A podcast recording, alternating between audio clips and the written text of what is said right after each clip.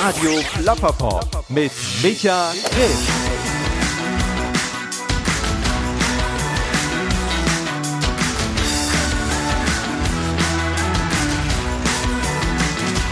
Vielen Dank, dass ihr eingeschaltet habt und hier zuhört bei Radio Plapperpop, denn es ist eine ganz besondere Sendung, die wir heute haben. Genau genommen ist es die aller, aller, allererste Episode von Radio Plapperpop, die bis jetzt aufgenommen wurde. Und deswegen finde ich das toll, dass ihr so mutig wart, den Play-Button zu klicken und ein euch vollkommen unbekanntes Format an eure Ohren zu lassen. Die Idee hinter Radio Plapperpop ist eigentlich relativ simpel. Ähm, in jeder Episode werde ich einen Gast begrüßen, der mehr oder weniger aus dem popkulturellen Umfeld kommt und mit ihm plappern genau genommen über alle Themen, die ihm auf dem Herzen liegen. Das können witzige Themen sein, das können total ernste Themen sein. Es gibt also vielleicht auch manchmal ein bisschen tiefgründigere Gespräche. Auf jeden Fall gibt es hier keine festgeschriebenen Sendezeiten, es gibt keinen vorgefertigten Fragenkatalog. Das heißt, dass jede Sendung, die wir hier zusammen aufnehmen, auf eine ganz bestimmte Art und Weise eben besonders und einzigartig wird.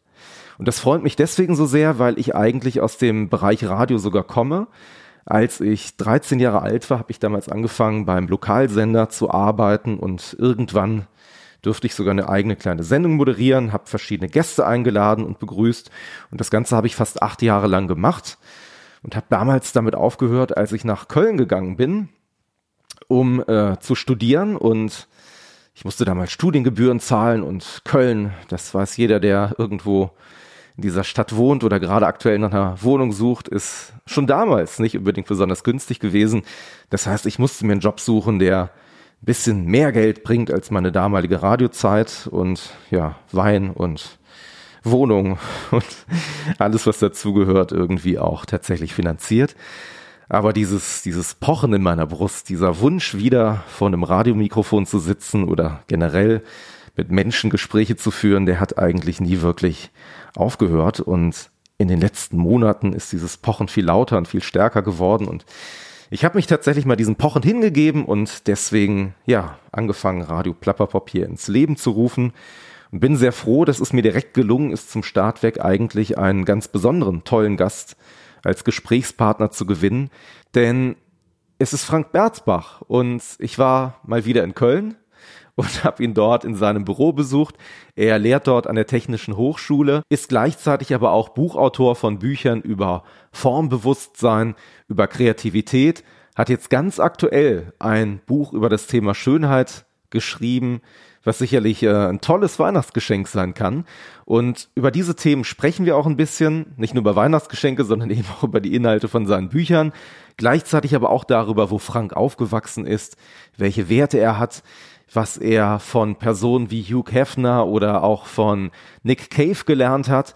Und wir haben festgestellt in diesem Gespräch, dass die Zeit, die wir gemeinsam verbracht haben, so schnell vergangen ist, dass es eigentlich noch ganz viele andere Themen gab, die wir zumindest ganz gerne mal angerissen hätten. Und haben uns darauf geeinigt, dass wir uns irgendwann vielleicht mal wieder zu einem Interview treffen. Das hängt natürlich auch ein bisschen von euch ab und der Hoffnung, dass euch dieses Format gefällt, dass euch das Interview, das ich mit Frank geführt habe, überhaupt gefällt.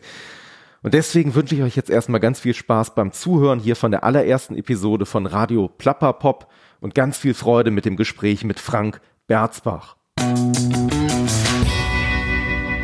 Ich bin auch gern so heimlich so Gelehrter oder so Jesuit. Ich habe so eine Glaubensecke. Und ähm, dann gibt es so ein bisschen Rock'n'Roll auch immer. Also weil so ich wohne so halb in Hamburg und dann da so mit in St. Pauli irgendwie meine Freundin und das ist nochmal so eine ganz andere Welt.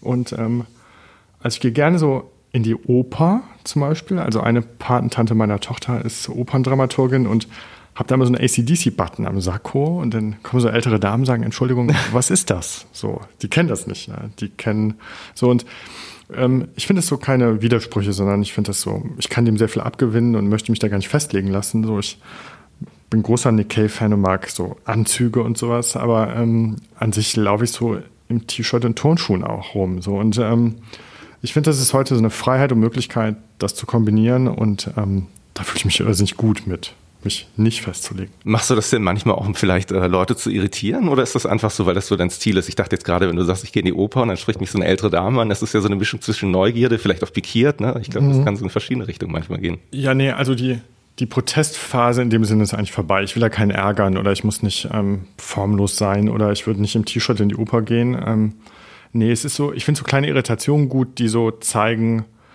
es ist nicht so einfach oder es ist nicht so eindimensional. Und ähm, wenn ich in die Oper gehe, das ist ja so, ähm, also als ich, wenn man mit, mit 30 so in die Oper geht, dann ist ja so, dann halten so ältere Herren einem gerne mal den Mantel hin, weil sie denken, du arbeitest in der Rezeption. So, ja. Die glauben gar nicht, dass so. äh, ja, und ähm, von daher, ähm, nö, das, nö, es ist kein Protest. Ich mache das so für mich. Ich irritiere gerne Leute, aber ich habe auch unterschiedliche Stimmungen. So, es gibt Tage, da möchte ich gerne irgendwie mich sehr schick machen und laufe so rum und finde die Streetwear, kann das nicht leiden und finde alles formlos. Und drei Tage später ist es das so, dass ich eigentlich im T-Shirt lebe. Und ähm, ich will das gar nicht bewerten, aber so, das habe ich in Formbewusstsein ja auch geschrieben, so im Modekapitel. Man steht eigentlich morgens auf und dann geht man vor seinen Kleiderschrank und überlegt sich, wer will man heute sein. Mhm. Und dann ist das so eine, dann gibt es so Tage, da ist man so ein Beastie Boy und dann gibt es so andere Tage, da ist man so ein bürgerlicher Gelehrter, der die Romane des 18. Jahrhunderts schätzt. So, und ähm, ich, das ist Tagesform auch und Situationsherausforderung, weil ich bei Lesungen oder je nach Einladung oder versuche ich schon situationsangemessen auch aufzutreten. Hat dich Schauspiel eigentlich mal interessiert oder gereizt? Nee, gar nicht. Okay. Also, äh, weil das interessant ist, du könntest ja. ja da tatsächlich immer in verschiedene Rollen schlüpfen oder einfach auch jemand sein, der du vielleicht mhm. im wahren Leben gar nicht bist. Ne? Das stimmt. Also eine Zeit lang habe ich es mir gerne angeguckt, durch Freunde, die jetzt Schauspieler waren. Aber selber ähm, so, ich glaube, es geht jetzt nicht so weit, dass ich mich als Schauspieler sehe. Also ich sage das schon mal Studenten ähm, ab und zu in Diskussionen, sage ich, ja, sie wissen doch gar nicht, ob ich der bin oder ob ich einfach ein Schauspieler geschickt werde und versuche über diesen Unterschied zu reden.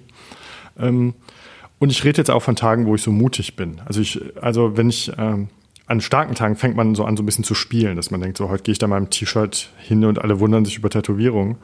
Ähm, aber es gibt natürlich viele Tage, da hat man, möchte man sich ein bisschen verstecken auch und da ist man nicht so stark und da äh, dann ziehe ich mich unauffälliger an oder so. Das, ne, das, ähm, ich bin nicht jeden Tag so souverän und bei Lesungen bin ich auch sehr nervös. So, das, mhm. das wirkt so nicht. Die Leute sagen mir nachher, naja, so ganz ruhig und ganz sicher. Aber die Stunde vorher, vor so einer Lesung, ähm, frage ich mich schon manchmal, oh Gott, warum mache ich das eigentlich? Und alle schauen mich an und ich will gar nicht auf die Bühne. Das hört auch nach 100 Lesungen nicht auf. Mhm. Das bleibt so. Ja, ich glaube, diese Nervosität, die hilft einem auch tatsächlich konzentriert zu bleiben in vielen Momenten. Ne? Das ist ja auch eine Sache, die finde ich gar nicht so schlecht eigentlich. Also ich kenne das auch, diese Bühnenangst immer noch so mhm. kurz vorm Auftritt, aber das verfliegt tatsächlich in der Sekunde, sobald man dann die, die Bretter unter den Füßen hat oder die Scheinwerfer sieht und so. Das ja, ich, ähm, deswegen mag ich, glaube ich, so gerne Radio oder Podcast. Und weil da fühle ich mich immer absolut sicher. Das ist egal, ob das Deutschlandfunk oder ORF oder sonst was ist. Und ich weiß gar nicht, woran es liegt. Weil es ist ja auch live oder es ist auch zum Teil ähm, aber ich glaube, es ist dieses angeblickt werden, im Mittelpunkt stehen, ähm, hat eine andere Herausforderung. Und ich brauche auch das, ich glaube auch, dass man es braucht als Spannung, nur ich darf es dann auch nicht zu viel haben. Mhm. Also wenn ich so auf Lesereisen bin, ich kann nicht jeden Tag eine Lesung machen. So, da merke ich, die Energie habe ich nicht, sondern ich muss da ein, zwei, drei Tage zwischen haben. Und äh, ich lege auch gerne eine Woche dazwischen. So, weil ich bin dann schon vorher angespannt, dann läuft die Lesung, dann läuft es vielleicht gut, danach bin ich ganz froh, kann ich schlafen, feier ein bisschen und ähm, so. Bei Seminaren ist es anders. Das ja. könnte ich jeden Tag. Also Hochschulseminare machen mich überhaupt nicht nervös. Ja. Und war das von Anfang an so oder? Ähm? Ja, also ich weiß, ich bin noch auf der Suche nach dem Geheimnis, weil ich habe noch nie schlechte Erfahrungen gemacht bei einer Lesung. Ähm, klar, es ist immer so, Du hast drei Wünsche, die dir wichtig sind in der Organisation und zwei davon werden einfach nicht erfüllt, weil sie machen es nicht. Und dann wird man unsicher. Mhm. Vielleicht ist es, weil man die Orte nicht kennt, weil ich trage zum Beispiel nicht gerne im Stehen vor. Überhaupt nicht. Das Echt? kann ich, kann ich nicht okay. leiden. So, ich sage, ich brauche einen Stuhl oder einen kleinen Tisch, ich brauche ein Mikro und ich brauche Mineralwasser. Sonst keine Medien. So. Aber die Sachen sind mir wichtig. Und dann wollen die Leute mich auf so einen hohen, unsicheren, wackeligen Hocker setzen. Okay. Die, äh, und dann, also und das sind Sachen, die machen mich wirklich dann unsicher. Vor dem Seminar laufe ich so rum und rede und brauche das alles gar nicht ich bin da, ich habe da keine Erklärung für. Ich habe da mal von Chili Gonzales gelesen, der ähm, sehr, sehr penibel darauf achtet, dass der den richtigen Klavierhocker bekommt oder sogar mitnimmt, weil für den das eine Riesenkatastrophe ist, wenn der, wenn der Hocker nicht richtig da ist, dann ist das ganze Konzert für den mal eigentlich, zumindest im Kopf, nicht so, wie es sein soll. Ja, also vielleicht hält man sich oder die Psyche hält sich vielleicht fest an solchen Ankern, weil ähm, ich kenne es auch von, von Rennradprofis, wenn der Sattel zwei Millimeter falsch ist, dann denken die, sie können nicht fahren. Was irrsinnig Quatsch ist auch. Ich bin selber Rennrad gefahren länger und ähm, dann, ich weiß nicht, also Glenn Gould zum Beispiel hat ja seinen Hocker so angesägt, so absurd. Okay. Ja, und den abgesägt und dann saß der so tief. Und aber wie man sitzt, auch für mich bei Lesungen, wie ich sitze, das ist für mich, wenn ich merke, ich habe einen guten Stuhl oder Sessel, bin ich sicher. Sobald das wackelig ist, ich hatte in Bremen mal eine Lesung, das waren so, das waren Barhocker, die waren auf Rollen. Das waren so ein abgefahrene, die hatten so mobile Sitzgelegenheiten. Also, und das möchte ich nie wieder im Leben haben. Also einen hohen Hocker aufrollen das, und dann vortragen. Das war der Horror. Ja, oder? das war der Horror, genau. Und ich bewundere das, wenn ich so Moderatoren sehe oder manche Leute im Fernsehen sehe, wie die so rumtanzen auf so Bühnen vor ganz vielen Leuten, ich würde sterben. Ich könnte das nicht. Ich glaube, das ist aber tatsächlich, wie du sagst, auch so eine, so eine persönliche Sache. Ne? Bei mir ist es tatsächlich so, ich brauche dringend Bewegung. Also wenn ich sitze, werde ich bekloppt. Also ich kann zum Beispiel nicht im Sitzen vortragen. Also auch wenn ich eine Vorlesung habe oder einen Vortrag habe oder irgendwo generell irgendwas mache, ähm, brauche ich die Bewegung, weil ähm, ich auch eine Art von, von innerer Spannung durch das Bewegen irgendwie abarbeiten kann. Weißt du, was ich meine? Mhm. Also man, man ist unterwegs, man ja. schafft noch eine Art von Energie-Output sozusagen. Ja, ich glaube, meine Energie ist da, wenn ich sehr ruhig und konzentriert bin. Und das ist ja auch Thema in den Büchern. Ähm, und ich glaube, ich bin nervös, weil ich, wenn ich eine Lesung habe, ist das keine Rolle. Wenn ich Hochschullehrer bin, ist das eine Rolle. Mhm. Und ich glaube, das ist dann sehr sicher. Ich habe da eine bestimmte Funktion, es gibt ein Drehbuch für diese Rolle. Auf eine Bühne bei einer Lesung gehe ich tatsächlich als Person und vertrete meine persönlichen Thesen, Sichtweisen wie in den Büchern. Mhm. Und wenn man aber nicht als Rolle vor einer, auf einer Bühne ist, sondern als private, echte Person, natürlich ist das einschüchternd. Du bist natürlich auch verletzbar auf eine bestimmte Art und Weise, weil du stehst auf einmal mit einem Standpunkt, den du vielleicht gar nicht mehr äh, auf eine Art und Weise literarisch oder wissenschaftlich irgendwie herleitest, sondern irgendwo sagst du ja an einigen Stellen, das ist jetzt so mein, meine, meine Sicht der Dinge. Ne? Und ich glaube, dass man da vielleicht auch ein bisschen eingeschüchtert werden kann, wenn da Leute auf einmal sitzen, das Ganze zuhören, auch bewerten, weil du mhm. kannst ja letzten Endes nicht steuern, wie Leute das Ganze irgendwo auch wahrnehmen oder annehmen. Und möglicherweise ist das, was du sagen möchtest, nicht zwingend das, was die Leute auch wahrnehmen und verstehen. Und das kann manchmal vielleicht auch einschüchtern, ne? Auf eine Art und Weise. Ja, also nach einer Diskussion, egal wie kontrovers die ist, lebe ich so richtig auf. Also okay. ich diskutiere sehr gerne meine Thesen und man muss überhaupt nicht dafür sein, dann halte ich dagegen. Das macht mir einen totalen Spaß. In der Diskussion ist die Nervosität aber auch lange weg. Mhm. Weil das ist dann wieder, dann denke ich, okay, ich schreibe ein Buch, ich muss mich der Diskussion stellen, man kann anderer Meinung sein. Das ist es gar nicht. Ich, ich, wie gesagt, ich weiß gar nicht, was es ist. Ähm, man müsste vielleicht psychologisch mal so diese Lampenfieber-Sache untersuchen, weil auch selbst die ganz Großen und Stars und so sagen ja, dass sie das haben. Und ähm, ob das nötig ist, bei dieser These, mh, hm, also ich sage mir das auch mal, das ist nötig, um quasi gut zu sein, aber es widerspricht natürlich meinen eigenen Thesen von gegenwärtig sein, konzentriert sein. Ähm, es widerspricht dem ein bisschen, mhm. weil ähm, wenn es eine Rolle wäre, dann stimmt das. Mhm. Für die Rolle braucht man natürlich diese Anspannung, um in diese Rolle zu gehen. Und ähm, aber wenn man sagt, man geht da als, als man selbst auf diese Bühne, ja, dann geht man einfach auf eine Bühne. So, ich ähm, ist nicht immer gleich. Manchmal dauert es so zwei Minuten und ist weg, manchmal ist es länger. Das liegt dann an den Rahmenbedingungen auch. Mhm. Du hast gesagt, du pendelst tatsächlich, ähm, also du hast zwei Lebensmittelpunkte, wenn man so möchte. Ne? Du hast gesagt, hier Köln, du bist hier äh, als Dozent natürlich auch tätig. Ähm, gleichzeitig ist Hamburg wichtig für dich.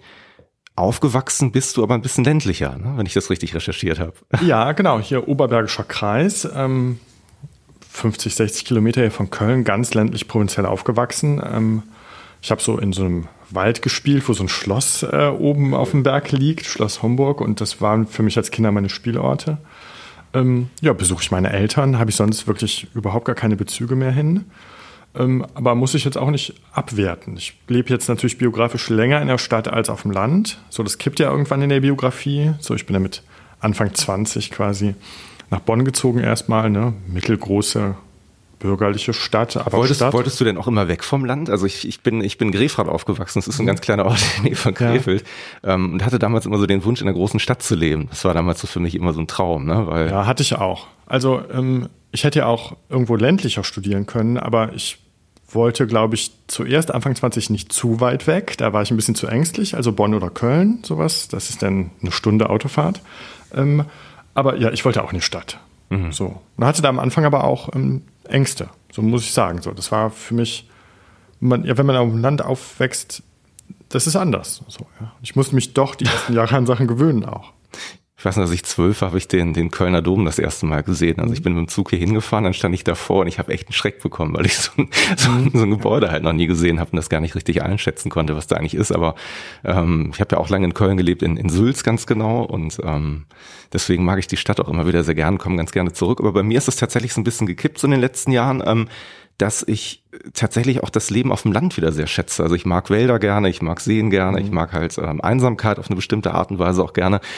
Wie ist das bei dir? Also du hast jetzt lange tatsächlich größere Städte kennengelernt. Ähm, ja. Tendiert man dann doch wieder zurück, oder? Ja, also ich seit ein paar Jahren ähm, lebe ich so in Vogelsang, das ist so neben Ehrenfeld, aber es ist schon draußen ein bisschen. Also ich kann zu Fuß nach Ehrenfeld gehen, das ist jetzt, da bin ich mittendrin, das ist auch so mein Kiez. Ähm, aber das ist eine größere Wohnung mit Terrasse und ähm, da ist direkt Wald, so gesehen. Das ist so ein Wohngebiet und da, da ist kein Lärm. Und ähm, da merke ich seit Jahren, dass ich das sehr genieße. Vor allem natürlich jetzt in der Spannung, meine Freundin oder in Hamburg das Leben, das ist mitten in St. Pauli. Und das ist laut und das ist so die volle Packung, wie das da ist. Und ähm, wir merken beide, das ist komplementär schon einfach sehr, sehr schön, weil ähm, bei dem einen hat man Platz und Ruhe und Wald mhm. und bei dem anderen ist man mittendrin. Und ich glaube, heute würde ich, ich würde jetzt hier in Köln nicht auch noch mitten im Lärm wohnen wollen. So, das ist natürlich auch für mein Arbeiten, für meinen Alltag ähm, gar nicht so gut. Aber selbst hier in der Hochschule, mein Büro liegt hier so ein bisschen abseits im Ostflügel. Hier ist nicht der Professorengang, hier kommt so keiner vorbei. Und ich genieße das sehr. So, andere wollen hier nicht in das Büro, weil sie sagen, nee, da ist man nicht so im Zentrum der Kommunikation oder der Flurfunk gibt es hier nicht. So, da bin ich so ein Einsiedler. Mhm. Ich brauche das aber in Kombination. Sonst fühle ich mich entweder zu einsam oder zu gestresst vom Lärm. Ja. So, das ist so. Ich krieg, ja. den Stadtkoller kriegt man schnell. So, jetzt im Sommer ist schön, aber November oder März, Eisregen am Barbarossa-Platz stehen, auf die Bahn warten, die kommt nicht.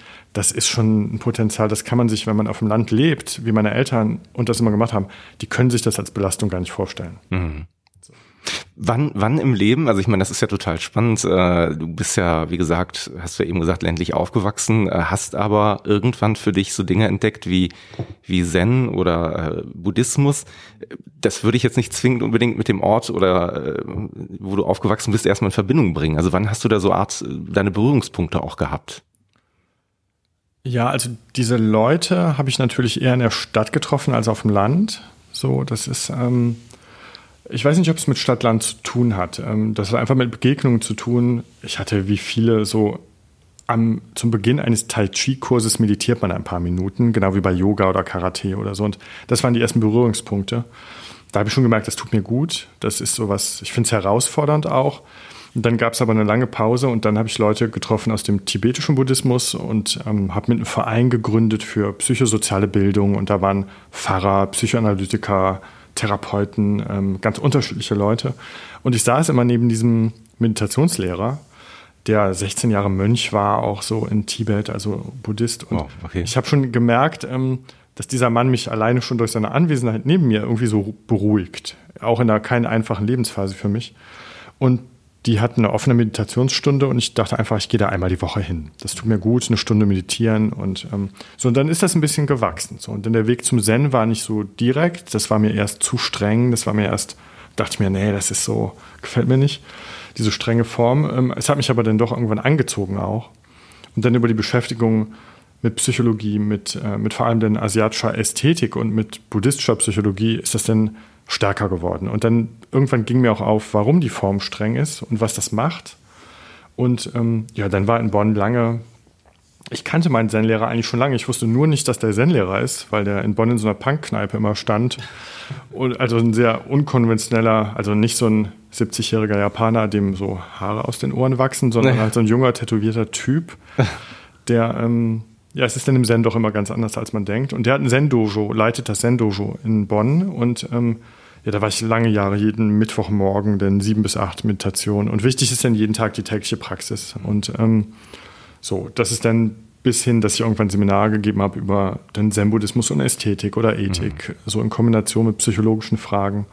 So und ähm, ja, dann wird es irgendwann Gewohnheit und es berührt sehr, ähm, es ist für mich eine Kraftquelle auch. Es ist Herausforderung, es ist eine Übung, es ist keine Wellness-Übung, das ist ähm, eine Präsenzübung.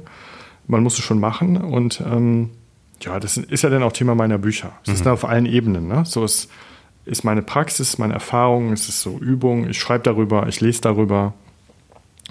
Das sind die Wege. Wie hat dein Umfeld damals dann auf dich reagiert? Also jetzt äh, insbesondere stelle ich mir gerade vor, vielleicht deine Eltern oder so, haben die gesagt, äh, Frank, was ist da los? Oder haben die das gefördert irgendwie, weil das ja ganz spannend ist. Das ist ja für viele wahrscheinlich auch gar nicht erstmal so sofort greifbar, ne? was man da so mhm. macht oder an sich ranlässt. Da war ich schon lange zu Hause ausgezogen und dann, als für meine Eltern ist Meditation jetzt einfach was, glaube ich, wie eine Wellnessübung. Und ich bin jetzt nie so esoterisch da irgendwie abgedreht oder habe komisches Zeug über Achtsamkeit geredet. Das interessiert mich ja so in dem Sinne auch gar nicht. Und das ist auch im Zen eigentlich, im, im Zen-Buddhismus, es wird halt geschwiegen und gesessen. Und das ist eigentlich viel zu anstrengend für so Leute, die so auf so einer albernen Ersatzreligionssuche sind oder esoterisch rumreden wollen. Ähm, für die ist Zen völlig uninteressant. Man ja. schweigt beim Zen eigentlich auch, ne? Man, genau, man, also halt die Klappe, setz dich aufs Kissen und meditiere und so und das ziemlich streng und so mehr Raum gibt's nicht. Und ähm, die Esoteriker sind natürlich ein bisschen auf der Suche nach was anderem. So die komische Welttheorien und so. Ich bin ja auch nach wie vor überzeugter Katholik ähm, über die Klostertradition und es gibt im Jesuitischen, es gibt Hugo Lassalle, einen Pater, der lange in Japan war, der quasi auch Zen-Lehrer war und es gibt eine christliche Zen-Linie quasi in der katholischen Welt. Und das sind so einmal im Jahr die Retreats, die ich auch mache. Hm. Das ist in die strenge Zen-Meditationsform und rezitiert werden halt sowohl aus dem Buddhismus als auch aus der christlichen Mystik Texte. Mhm. Und die Buddhisten selber sagen immer, also der, der Buddhismus selbst ist eine nicht theistische Religion, es gibt kein direktes Gottesbild, es gibt keine Glaubensbekenntnisse. Ähm, es ist eine Praxis. Mhm. So, man übt sich in Konzentration, in Mitgefühl. Das bedroht andere religiöse Wurzeln überhaupt nicht. Mhm. Und das ähm, kann man auch bei Thich Nhat Hanh und anderen immer sehr nachlesen in den Büchern, so bleibt bei euren Wurzeln. Ja, dieses Plum Village, ne, glaube genau, ich. Ja, genau. Frankreich. Das ist Frankreich, aber ja. auch in Waldbröl, wo ich aufgewachsen okay. bin in der Nähe, gibt es ah, okay. ein großes Zentrum von ihm. Das kam leider erst nach meiner Begegnung mit dem Buddhismus. Ähm, aber das sind dann schon alles ähm, für mich, ich bin immer religiös geworden, habe das immer positiv erlebt. Ich bin nicht eng frömmelnd oder habe auch nicht unbedingt große Kirchennähe. Ich habe aber das Glück gehabt, immer positive Erfahrungen zu machen. Mhm. Und ich bin, glaube ich, so ein nerviger, nicht dogmatischer Katholik, der quasi über die Klostertraditionen auch viel Kirchenkritik hatte, aber dass ich katholisch bin, merke ich schon, wenn ich in die Messe gehe oder wenn ich so, ne, das, ja. das bleibt dann. Als du, als du, du hast gerade gesagt, früher durch die, durch die Wälder auch gelaufen bist, vielleicht am Schloss Homburg und so. Äh, hast du dir, hast du dir das so vorgestellt? Also, dass das Erwachsenenwerden, dass das, das Leben, was du irgendwann mal so führst, dass du sagst, das ist das, was ich machen möchte? Oder was wolltest du vielleicht machen, als du ein kleiner Junge warst? Also mein Vater ist so Techniker und Ingenieur und ich wollte immer quasi Ingenieur werden und habe dann auch eine Ausbildung gemacht als technischer Zeichner und das hat sich erst durch den Zivildienst in der Psychiatrie so verschoben, diese Koordinaten, dass ich andere Sachen machen wollte. Dann kam die Literatur hinzu durch so ein paar Abiturienten, die ich kannte. Also ich habe selber nur Realschulabschluss und habe dann über den zweiten Bildungsweg studiert und promoviert. Ähm, da kam Literatur hinzu und das wurde mir immer wichtiger. Und ich konnte aber mit Fachabitur nicht Theologie oder Literaturwissenschaft studieren, sondern musste ähm, an Fachhochschulen. Und ähm, bin dann über so Umwege des Studiums dahin gekommen, wo ich jetzt bin. Ähm, das hatte lange gar keine richtigen Ziele. Also schreiben wollte ich immer. So, das glaube ich, also ich wusste aber nicht was. So, das, ähm, ich wusste nicht in welchem Bereich. Und ähm, das war dann zuerst Wissenschaftsjournalismus, weil ich Wissenschaftler werden wollte. Und ähm, über den Wissenschaftsjournalismus hat sich das dann so ausgedehnt. So die Bücher, die ich schreibe, sind ja so Sachbücher in dem Sinne, vermittelnde Bücher. Ähm, aus der Wissenschaft wollte ich irgendwann raus, weil mir war das nicht mehr so einsichtig, nur noch in so einem hohen Spezialistentum Monate und Jahre lang an Sachen zu schreiben, die eigentlich 15 Leute in Deutschland lesen, die sich damit auskennen. Aber dann so, ich wollte Sachen schreiben, wo ich Feedback bekomme, wo ich denke, das betrifft das Leben und den Alltag. Und ähm, ich bin heute sehr glücklich als Autor, aber das hat ganz lange gedauert, dass ich mich selber Autor nenne. Also mhm. ich hatte immer so Angst. Das ist genau wie so Begriff Schriftsteller. Ja. Da bin ich immer, also ich schreibe auch ab und zu Erzählungen, ähm, aber das, ich halte den Ball lieber flach. Also ich möchte gar nicht so in diese Rolle. Jetzt ist es nach fünf oder sechs Büchern, kann man natürlich gar nicht mehr anders. Dann, dann ist man das und das dehnt sich auch aus, aber ähm, ich sehe das stark handwerklich und als ein Medium auch.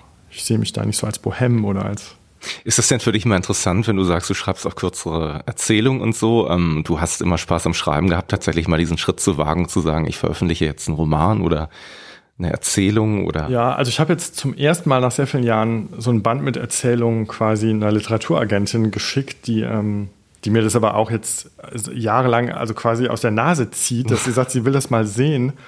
Ähm, für mich ist die Schwelle ganz, ganz hoch. Also ich weiß gar nicht, was daraus wird. Vielleicht ist es so das Künstlertum, was mich abschreckt. Also okay. weil wenn's, was, was hast du da für ein Bild vom Künstlertum, wenn du sagst, das schreckt dich irgendwo ab? Oder? Ja, ich, ähm, ich mag nicht so in der Kunst, dass das Ego der Leute so weit vorne steht. So, ich bin eher immer bei den Werken. Und ähm, es ist ja auch im, im Japanischen und Asiatischen so, das Handwerk steht sehr stark im Vordergrund und man nimmt eigentlich nicht, also Kreativität wird als ein Nebenprodukt meisterlichen handwerklichen Könnens gesehen. Und für das Ego, das steht eigentlich der Kreativität im Weg.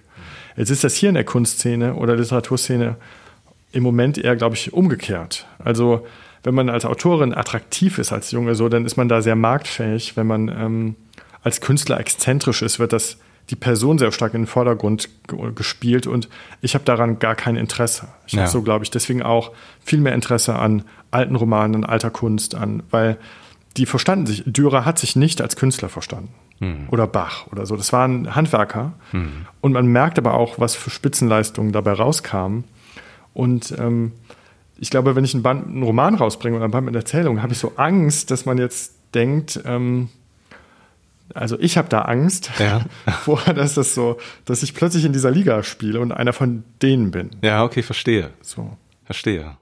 Wobei du das natürlich auch selber steuerst, ne? Eigentlich, das ist ja ganz, ganz interessant zu sehen, dass dir das so, so nahe geht dann. Ja, es, es sind so Skrupel, vielleicht das ungewohnt. Ich komme nicht aus Künstlerkreisen, ich komme, ich, ich mag die auch gar nicht unbedingt so großartig immer, wenn es zu manieriert wird. Ähm, mich interessiert der Alltag und mich interessieren so Popkultur und Popmusik und also das sind so ganz geerdete Themen. So und ähm, ich unterhalte mich gerne gut aber das ist nicht so, dass ich gerne bei Galerien stehe, bei so Eröffnungen oder so. Das ist so nicht. Ich habe auch mal eine Rede gehalten zu einer Eröffnung von einer Ausstellung, aber da habe ich gemerkt, oh, das ist nicht so mein Spiel. Das ist nicht ja. so das, ähm, wo ich sein möchte. Also ich glaube, der, der größte Blödsinn wird halt öfter bei solchen Galerieeröffnungen und so gesprochen, weil jeder irgendwie so das Gefühl hat, irgendwas Wichtiges sagen zu müssen. Dann gibt es dann irgendwann so eine Art äh, ja, wie soll man sagen, Battle zwischen den Leuten, wer vielleicht ein bisschen mehr weiß oder wer die, wer die besseren Ausdrücke kennt, um das, was man gerade sieht, zu beschreiben. Und äh, unterm Strich ist es halt immer sehr viel heiße Luft, ne, die dann da irgendwie in die Luft gepustet und gesponnen wird. Ja, genau. Also diese kunsthistorischen Vorworte vor alberner Kunst klingen unheimlich gut, aber wenn ich dann die mhm. Sachen sehe, bin ich relativ ernüchtert. Mhm. Und, aber ich bin auch ein bisschen altmodisch da. Das, ich will das Neue nicht abwerten. Mhm. So. Wie stehst du zu Konzeptkunst? Einfach so, wenn man die Dinge erklärt und ja, kann ich allgemein nicht sagen. Also in der Musik, ähm, wenn man jetzt sowas wie Philip Glass oder so, das ist schon ungeheuer toll und faszinierend und auch John Cage. Ähm, ich bin nicht antimodern in dem Sinne, aber ähm, wenn ich Ausstellungen sehe oder Designfestivals sehe, wo ich weder im Programm noch an dem Abend irgendwie entnehmen, entnehmen kann, was soll das oder was ist das, verliere ich einfach ganz schnell das Interesse. Mhm. Gottfried Zellenwein hat mal so ein Zitat, das ist mir mal hängen geblieben. Ich glaube, in der Süddeutschen im Interview gesagt, da hat er gesprochen, dass den der ganze Mist nervt, wenn man vor einem Kunstwerk steht und erstmal lange, lange Erklärung braucht, um zu verstehen, was da überhaupt abgebildet ist. Das muss einen sofort catchend berühren, das ist scheiße. Also das ist so das, was er immer so auf den Punkt ja. gebracht hat. Und das ist mir damals so hängen geblieben. Das fand ich eigentlich ganz gut. Ja. Also und bei ihm ist die Wirkung ja enorm. Also, wenn man seine Bilder sieht, dass, also wer da nicht bewegt ist von den Bildern, der man muss es nicht mögen, aber und es ist aber auch handwerklich interessant. Stimmt. Es ist aber gegenständliche Malerei auch. Wobei der natürlich auch noch, das ist ganz witzig, das wissen nur die wenigsten, absolutes Fable für Entenhausen hat. Also der ist ein riesengroßer Donald Duck Fan. Also ja, aber das ist ja auch Karl Barks und so mhm. die Popkultur, dass die Einfluss hat. Ähm, also wie nicht? Also man kann ja nicht so tun, als würde man im 19. Jahrhundert leben. Also da, ich bin jetzt nicht für eine Wiederholung der, der alten Schemata. Man muss schon andere Sachen machen, aber Hellwein macht auch, hat, macht auch andere Sachen.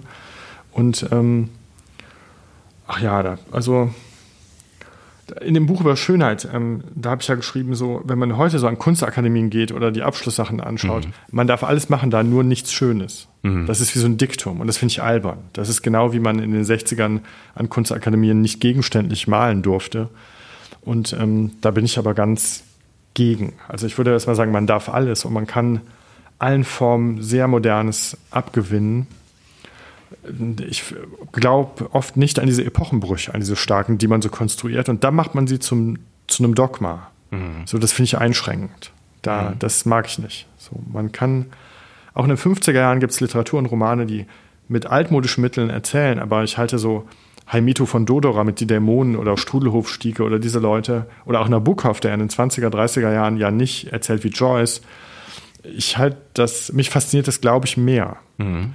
So als, ähm, und ich sehe es auch nicht als was Altmodisches an.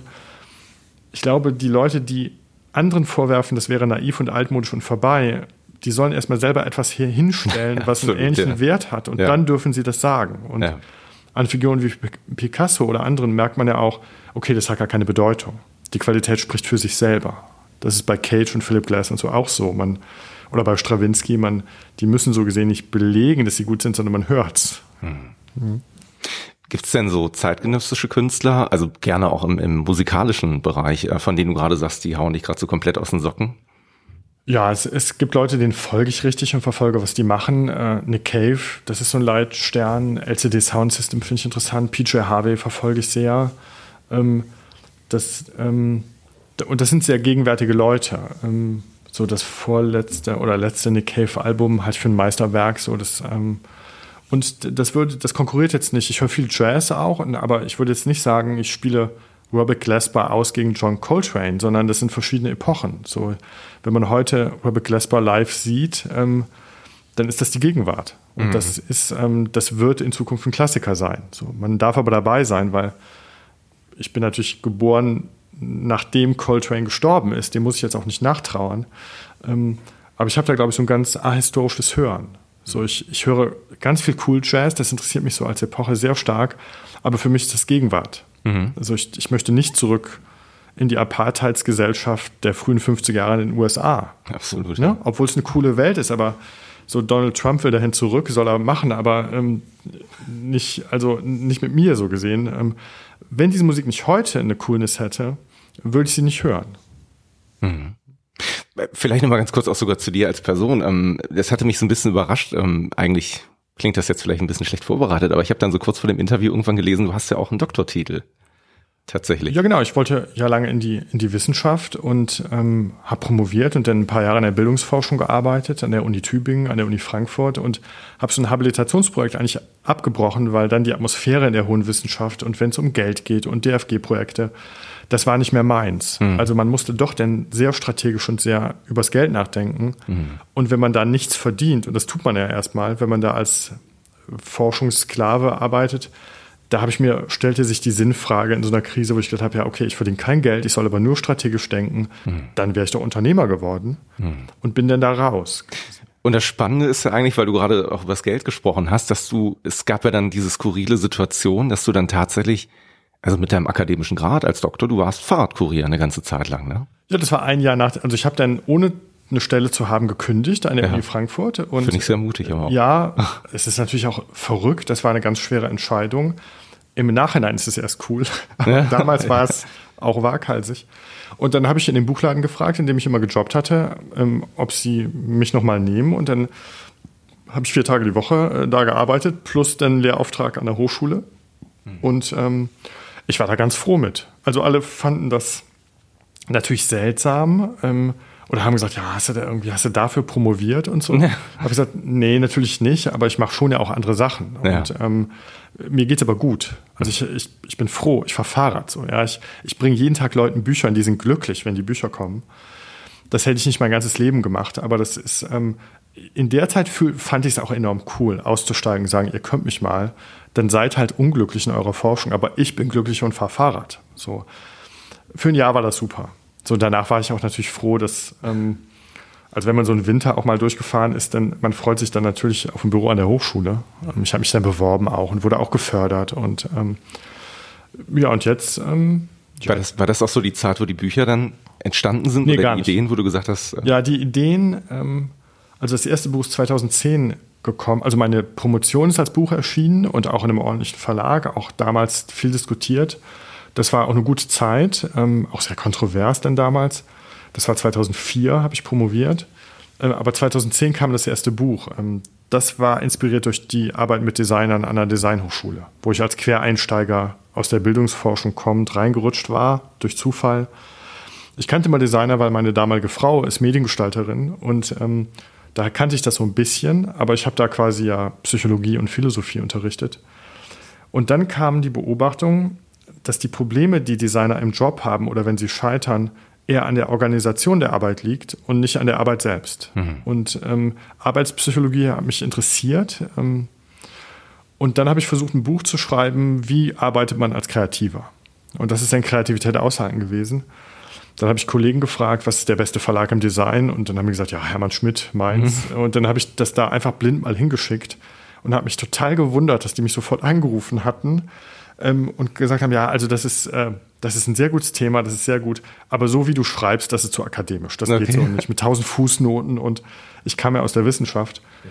Und da habe ich gesagt, ja, ich kann auch journalistisch schreiben, das geht auch. Und dann habe ich das umgearbeitet. Und dann äh, erschien dieses Buch 2010. Ähm, und dann war das ein Erfolg und wurde in fünf Fremdsprachen übersetzt. Und ähm, so, dass ich habe versucht, auch immer da weiterzumachen, wo es erfolgreich ist. Weil mhm. wenn ich gutes Feedback kriege, denke ich, mhm. okay, denn wenn andere sagen, das ist gut, dann ist das auch eine Aufforderung, weiterzumachen. Wie, wie autobiografisch würdest du deine Bücher einschätzen? Weil das ist eine Frage, die ich mir auch gestellt habe. Ich meine, du arbeitest hier zum Beispiel auch alleine in einem Büro. Du musst dich selber organisieren. Ähm, du hast äh, natürlich sehr viel Kreativität um dich herum. Ich kann mir gut vorstellen, dass du dir eben auch diese Fragen, die in dem Buch behandelt werden. Also eigentlich, um es mal sogar noch weiter zurückzuspinnen, ähm, wollte ich dich sogar, ich glaube auch vor vier oder fünf Jahren das erste Mal schon mal kontaktieren, ja, okay. um dir zu schreiben, hey, cooles Buch. Also meine Frau hat mir das damals geschenkt und äh, ich habe es gelesen, dachte, verdammt, der spricht mir dermaßen aus der Seele ja. Und bringt Punkte äh, zusammen. Ähm, ich kenne das Gefühl sehr, sehr gut und ich kann mir gut vorstellen, dass viele andere eben auch so empfinden und deswegen kann ich mir zum Teil auch vorstellen, dass du gesagt hast, das sind eigene Erfahrungen, die du wahrscheinlich auch gesammelt und gemacht hast. Also ich glaube, man kann nur gut schreiben über Sachen, wo man Erfahrung hat. Sonst ist das leeres Zeug. Und ähm, in der Phase vor Kreativität aushalten hatte ich schon auch Krisen in der Arbeit und schwere Entscheidungen und Überforderungen. Und in Krisen fängt man an, sich zu entwickeln und sich mit Dingen auseinanderzusetzen. Und wenn man dann aus der Wissenschaft kommt, ist das erste natürlich, dass man denkt, ja, okay, man guckt erstmal, was sagt die Forschung? Was ist denn da? Und in der Arbeitspsychologie ist halt seit 100 Jahren ziemlich viel. Mhm. Und als ich das dann las, war mir klar, oh Gott, ich habe alle Fehler gemacht, die hier beschrieben sind. Aber wenn man diese großen Handbücher der Arbeitspsychologie anschaut, das kann kein Laie lesen.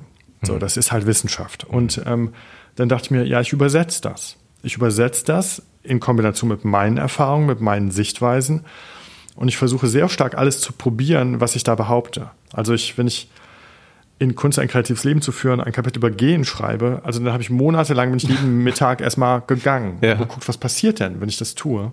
Machst du das immer noch? Also ist das ein. Ja, gehen ist für mich eine große Ressource. Also das so zu Fuß gehen, ganz, also ich bin nicht mehr so ein großer Freund von Sport, weil wir da selber schnell so Leistungsskalen anlegen. Und dann mhm. kommen wir von der leistungsorientierten Arbeitswelt in leistungsorientiertes Trainieren für einen Marathon. Und als ich Rennrad gefahren bin, hatte ich das auch. Also man ist dann Sklave seiner Trainingspläne. Mhm. Gehen ist die natürlichste Tätigkeit des menschlichen Körpers. Und es ist eine ungeheuer gute Erschöpfung, wenn man die durch Gehen erreicht. Und ähm, also ich, ich gehe immer ganz viel zu Fuß.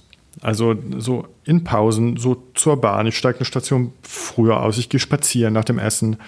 Das ist für mich schon ähm, wirklich ein großer Punkt. In der Stadt laufe ich zu Fuß rum. Also äh, ich fahre auch Fahrrad gerne, aber das Gehen brauche ich auch. Und dieser Test für die Kapitel, ich ahne was oder denke, da ist was oder lese was und dann denke ich, ja, erstmal selber probieren. Mhm. So, weil wenn ich das nicht an mir erlebe, weiß ich nicht, ob das stimmt. Mhm. Und wenn ich es aber erlebe, kann ich, glaube ich, glaubhaft drüber schreiben. Und die Anziehungskraft der Bücher, also ich kriege jeden Tag Post und Mails zu diesen Büchern, wo Leute sagen, wow, so das habe ich auch probiert oder das klappt ja oder das klappt nicht. Ähm, ich glaube, das liegt daran, weil ich Sachen ähm, so ein bisschen empirisch versuche zu, zu erfahren auch. Ja, du hast gerade eine Sache gesagt, die fand ich sehr interessant, weil ich versuche das jetzt mal auf das akademische Leben so ein bisschen zu übertragen. Und zwar hast du gesagt, ähm, ja, Sport, bisschen schwierig, ne? Leistungsskalen, auf einmal ähm, gibt es eine Art von Wettbewerb vielleicht und so weiter und so fort du bist ja jetzt auch Hochschuldozent, ne? Mhm. Und ich unterrichte ab und zu auch mal und ich sag dir ganz ehrlich, was mir am schwersten fällt, ich mag das Unterrichten super gerne und dann gibt's am Ende so eine Phase, die nennt sich irgendwie Abschlussprüfung oder Abschlussklausur oder was auch immer. Und manchmal weißt du natürlich auch, was die Leute so eigentlich können und dann liegen da Dinge auf dem Tisch, wo du denkst, ähm, ja, nicht das, was die eigentlich drauf mhm. haben. Ne? Wie schwer fällt dir das tatsächlich, Leute bewerten zu müssen am Ende deiner Seminare? Überhaupt gar nicht schwer. Okay. Also es gehört dazu, es ist die Leistungsmessung, es ist das, ähm, was ja auch Anerkennung verteilt.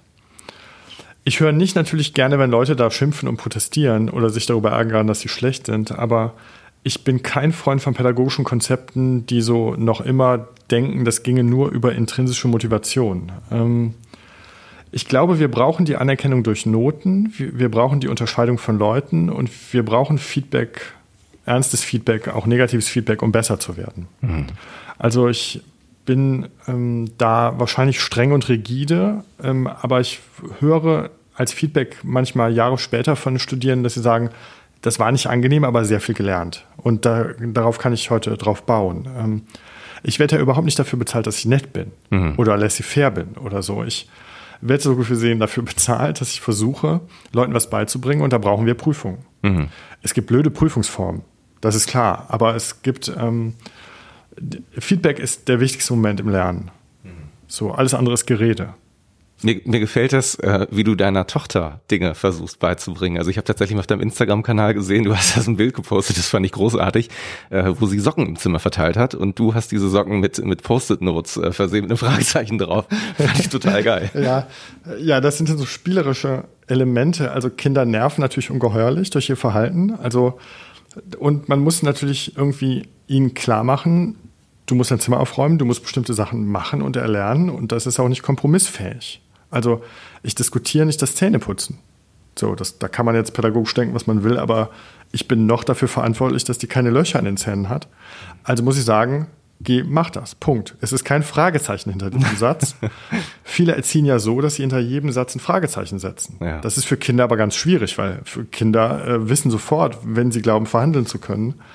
Und ähm, das tue ich nicht. Und ähm, ja, mit den Post-its, also sie hat das erst nicht so richtig verstanden, was das soll. Sie hat dann gesagt, ja, das sind Socken. Ja.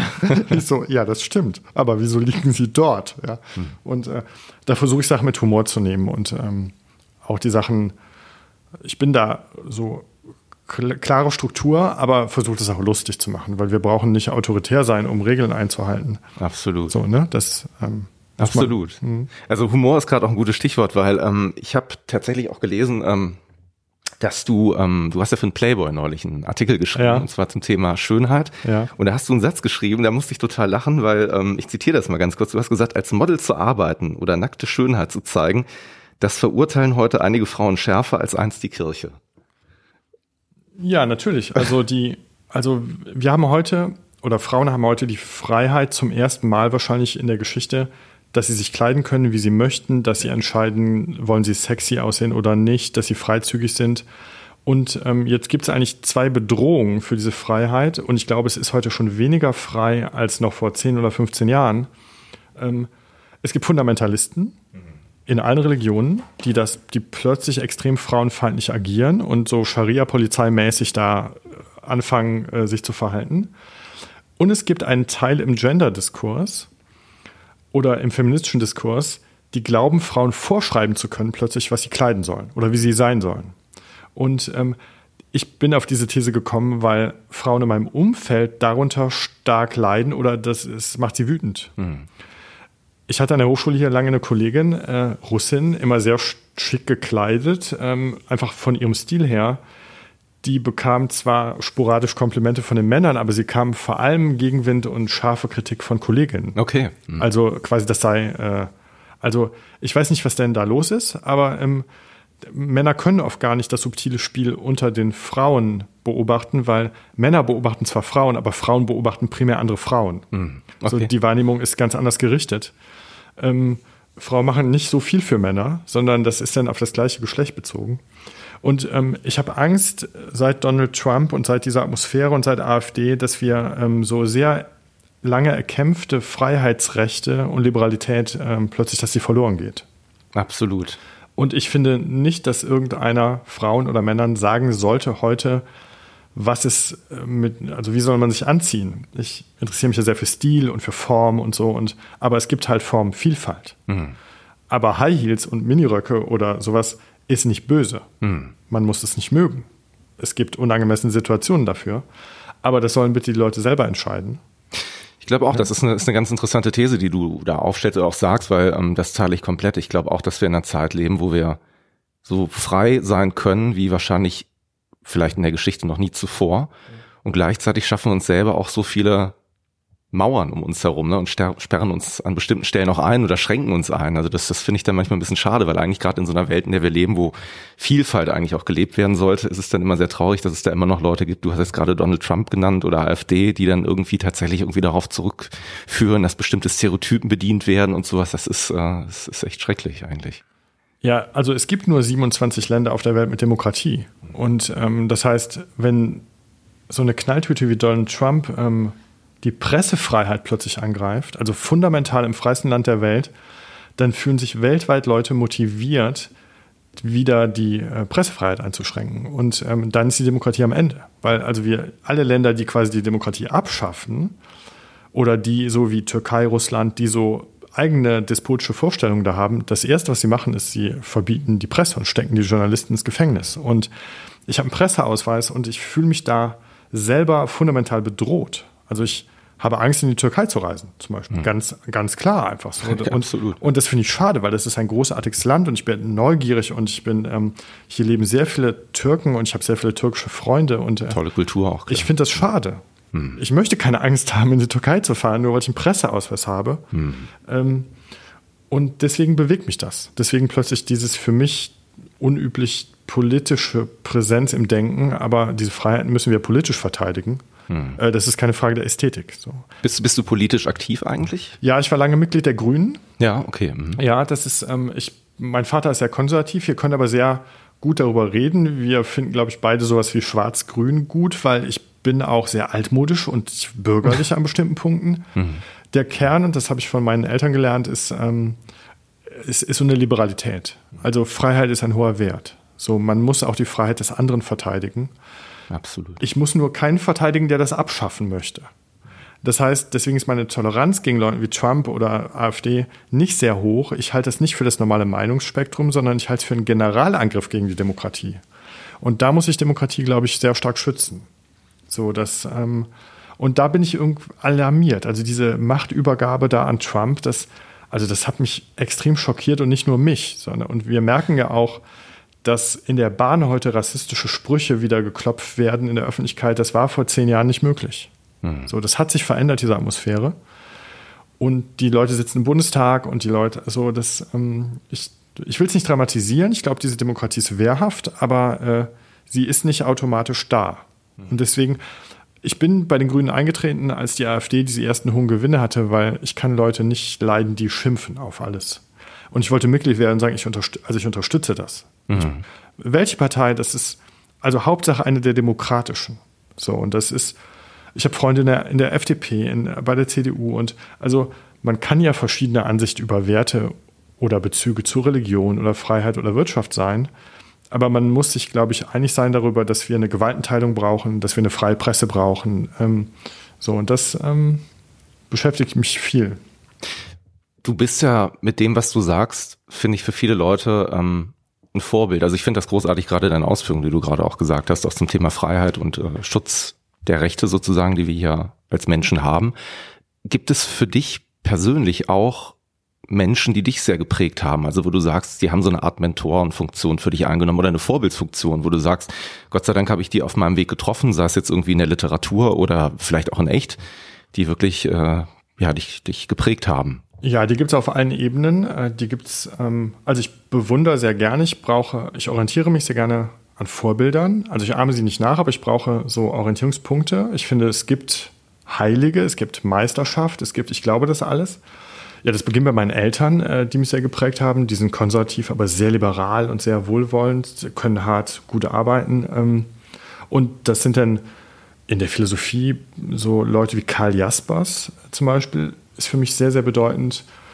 Es sind ähm, Theologen, es ist Hugo Loisal, es sind heute natürlich auch so Schriften von Zen-Meistern, so. Mhm. aber es sind vor allem auch persönliche Begegnungen mit Leuten. So mein, mein Doktorvater ähm, ist für mich eine prägende Figur in Bezug auf das Denken und Arbeiten und auch, ach, da gibt's, ähm, weiß ich, also ich, ähm, das, das läuft bis zur Bewunderung meiner jetzigen Freundin, ähm, ja, ist Vietnamesin, anderer kultureller Hintergrund, ähm, also ist Deutsche, aber vietnamesische, ihre Eltern sind so gesehen aus Vietnam eingewandert. Also das ähm, ist, ich, ich kann, wenn ich Leute bewundere, anderes wertschätzen und sehen, was für mich noch alles quasi da ist, was ich lernen muss. Mhm.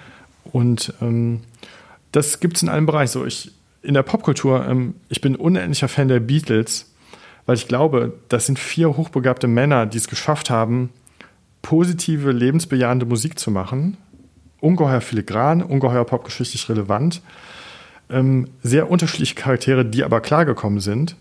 Und ähm, ich kann mich damit endlos beschäftigen. Mhm. So, ähm, auch in dem Sinne, wo ich denke, ja, das, wie haben diese vier, diese Kreativität, wie haben die es geschafft, wie haben die es gemacht? Und indem ich mir das anschaue, glaube ich, ich glaube, was wir lesen, was wir rezipieren, färbt auf uns ab. Mhm. So, deswegen umgebe ich mich gerne mit Sachen, die ich für total gut halte. Mhm. So, wenn ich Autoren gut finde, Musik gut finde, beschäftige ich mich damit, weil ich will, ich will mich davon prägen lassen. Mhm. So, ich habe mich monatelang mit Johnny Cash äh, beschäftigt. Ich habe dir dieses Magazin, die Vinyl Stories mitgebracht, wo ah, cool. der Cash-Beitrag drin ist. Kannst du gleich mitnehmen. Ja, ähm, danke. Und diese Beschäftigung mit Johnny Cash, ähm, denn über so eine lange Zeit, so mich prägt das denn. Ja. So, es ist historisches Wissen, es ist musikalisches Wissen. Ich denke heute anders über Country. Ich denke ja. so, ja. Ja, absolut. Und ich ändere gerne meine Meinung. Ich lasse mich gerne überraschen. So, Johnny ja. Cash ist natürlich auch eine super interessante Persönlichkeit. Ne? Man muss ja sagen, auch musikalisch, ähm, der wird ja manchmal immer sehr in diese Country-Ecke oder so gebracht. Also was der alles an, an Musik gemacht hat und rausgebracht hat, das ist ja, ja. kann man das überhaupt fassen? Also es ist. Äh ja, man kann, ja klar, es, es beginnt im Country, so in der Zeit, wo der Rock'n'Roll entsteht, ja auch umgeben von den Leuten. Und dann geht es eigentlich in einem Riesenbogen bis zu diesen American Recordings, ähm, wo er Coverversionen von so Independent-Klassikern gemacht hat oder auch ein Duett mit Nick Cave gesungen hat. Ähm, was man, also und er ist vor allem sehr stark Christ. Hm. Also er ist ein, eine Suchtpersönlichkeit, Drogenabhängiger, der aber über so eine Wende es geschafft hat, über den Glauben und als sehr treuer Bibelleser äh, sehr unabhängiger Christ zu sein. Ähm, diese Gefängniskonzerte, die er gegeben hat hm. in der Zeit, und das war wirklich eine Revolution, ähm, also er hat ja gesagt auf diese Frage, diese Hinweise, dass er sollte nicht vor Mördern und Vergewaltigern spielen, weil seine Fans in die Kirche ginge. Darauf hat er gesagt, dann sind das keine Christen. Hm. Weil die Werke der Barmherzigkeit fordern dazu auf, Gefangene zu besuchen. Und das hat er getan. So. Er hat das nicht vor sich hergetragen in dem Sinne, aber ähm, man merkt, äh, dieser schwarz angezogene Man in Black äh, hat das mit dem Christentum ernst genommen ja. und ausgedeutet gegen allen Widerstand. Mhm. Ja, er hatte Ärger mit der Country-Szene, er hatte mit allen Ärger, aber es ist heute eine Ikone und das Wort ist ja auch ein religiöses Wort, äh, nicht umsonst. Mhm. So. Ist ja manchmal auch ganz spannend so zu sehen, was so posthum eigentlich passiert mit vielen Persönlichkeiten. Ne? Also ich meine, das trifft ja gerade im künstlerischen Bereich auf einige Leute zu, die danach eigentlich sozusagen zu mhm. dieser Ikone oder Lichtgestalt oder zum Vorbild erhoben werden, ne? die während ihrer Lebenszeiten durchaus echt sehr sehr anstrengende Phasen hatten, um das mal so zu sagen. Ja, in der Geschichte der Kreativität gibt es da sehr viele schmerzliche Geschichten. Also Mozart ist Mozart arm gestorben. Ist, ja. Und wenn, ja. also das ist immer was, wenn ich denke, ich würde nicht genug Anerkennung bekommen, dann denke ich einfach immer diesen Satz, ja. Mozart ist arm gestorben und schon bin ich zufrieden. Ja, weil, das Erde, ne? ne? Weil Mozart hören, äh, es ist unstreitbar, was das ist. Mhm. Und äh, für mich auch übrigens was, was ich sehr gerne sehr viel höre. Mhm. Also Mozart, Beethoven, also für mich sehr Okay. Ja, sehr starke Bezüge. Mhm. Um, um in bestimmte Launen auch zu kommen. Also manchmal braucht man das ja, dass man sagt, so ähm, ich lasse ich lass ein bisschen Musik laufen, weil ich jetzt gerade mich selber in eine bestimmte Situation bringen möchte oder einfach durch den Tag weg. Ähm, ach, das weiß ich. Also ich finde, man hört Musik immer und nimmt Stimmungen auf. Ähm, es gibt sehr energetische Musik, die hört man an bestimmten Punkten. Äh, klassische Musik ähm, höre ich irgendwie immer. Ich höre sehr viel Klaviermusik. Ähm, meine Freundin spielt auch Klavier. Das spielt natürlich nochmal eine andere Rolle, vielleicht auch fürs Hören. Die, die klassische Klaviermusik, also zumindest jetzt aus tatsächlich jetzt zwischen, zwischen Bach und ähm, quasi dann so Schubert, so in dieser Phase, ähm, die wirkt natürlich erstmal für uns heute sehr unaggressiv oder sehr, also allein das Fehlen dieser Hauptidee des Rhythmus ähm, ist was, was auf die Melodiebögen, die sind länger. Und ähm, ich kann dem eine unglaubliche Schönheit abgewinnen. Mhm. Also, und es ist eine Komplexität, die natürlich, also eine Beethoven-Sonate mal zuzuhören, das ist natürlich ein Erlebnis. Einfach. Das ist ein längerer Atem. Das ist nicht auf den kurzen Effekt hin, sondern da, das sind drei Sätze von Musik, die man, der, der folgt man und ähm, ich, ja, ich liebe das. Ich finde es ich wunderschön. Vielleicht ist das einfach der Begriff. Für das ist ja auch eine bestimmte Konzentration eben notwendig, ne? was ja eben auch so ein bisschen so der rote Faden deines, deines Lebens oder deines Schaffens an vielen Stellen ist. Das ist ja ein Credo, über das du sprichst, ne? Konzentration. Auf die Dinge. Ja, genau. Ich das, glaub, den glaub, Moment selber auch wahrzunehmen. Also ich glaube tatsächlich Mozart, äh, ja, da guckst du nicht nebenbei noch Fernsehen bügelst und versuchst noch irgendwie die Wäsche aufzuhängen, wenn du es tatsächlich so ja, wahrnimmst. also ich muss nicht immer nur ganz still rezipierend und ernst da sitzen. Ähm, ich kann das schon auch den ganzen Tag einfach so hören. Also das, äh, das ähm, Genau, also ich plädiere sehr für sich konzentrieren können, ähm, weil die, die Tiefe der Dinge oder die Komplexität, die erschließt sich natürlich nur, wenn ich mal eine Sache mache und nicht fünf zugleich. Mhm. So. Ähm, aber gerade bei Routine-Sachen, die man macht, äh, wie äh, einfache Sachen kochen oder so, kann ich schon auch gut Musik hören. So, das ist nicht so, dass ich wie so ein Asket oder Mönch äh, da das immer nur so nacheinander mache. Mhm. Ähm, aber dann sind das Sachen, die höre ich, die ich schon kenne. Mhm. Das ist natürlich ein Unterschied. Also ich höre mir nicht neue Sachen an und mache dabei andere Sachen. Das kann ich dann nicht. Was ich nicht mehr kann, ist so lesen und äh, Musik hören. Also nur noch Zeitung, das geht gut, aber nicht. So, da merke ich, da habe ich früher mehrere Sachen gemacht, da bin ich aber ruhiger oder konzentrierter geworden. Ich würde gerne mit dir was ausprobieren. Und zwar ist das eher ähm, was Alltagsphilosophisches, weil ja. Philosophie spielt für dich eine große Rolle. Und ähm, ich habe etwas mitgebracht. Ja. Ich mal hier wandern. Das sind insgesamt äh, vier Glückskekse. Ja. Das Tolle ist, du darfst hier zwei oder einen davon aussuchen. Und ja, einen nehme ich mir und wir, wir cracken die dann und gucken, ja. welche Botschaft okay. da drin ist. Weil manchmal ja. ist es ja so, dass man in solchen Sachen irgendwas findet oder irgendwas daraus deuten kann. Ja, gute Idee. Ich habe sogar mal gelesen, es hat tatsächlich irgendwie so einen Ursprung irgendwie in Japan mal gehabt, irgendwie der Glückskäse. Ja, ich glaube China, ne? Also tendenziell ist die chinesische Kultur älter. Was hast du drin? Was steht bei dir? Hm. Bleibe mit den Füßen auf dem Boden, auch wenn dir geschmeichelt wird. Ja, was ist jetzt dein Format? Soll ich da was zu sagen? Wenn du möchtest, Oder? gerne. Also wenn, du, wenn, du da, wenn dir dazu was einfällt. Ja, also ähm, ich bekomme viel Feedback ähm, auf meine Bücher und ähm, das ist viel tatsächlich auch sehr Lobendes und Schönes. Und ähm, es gibt schon den Moment, auch nach Lesungen oder so, nach einer Lesung ist man irgendwie alleine im Hotelzimmer und hat einfach Hunger, aber nichts zu essen.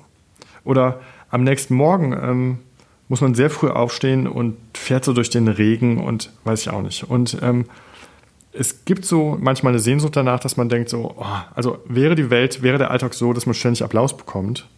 Weil das ist natürlich schön auch, wenn man für Leistung irgendwie Applaus bekommt. Ähm, aber deswegen glaube ich, mein Alltagsinteresse, der Alltag, der, ähm, der hebt einen nicht von den Füßen.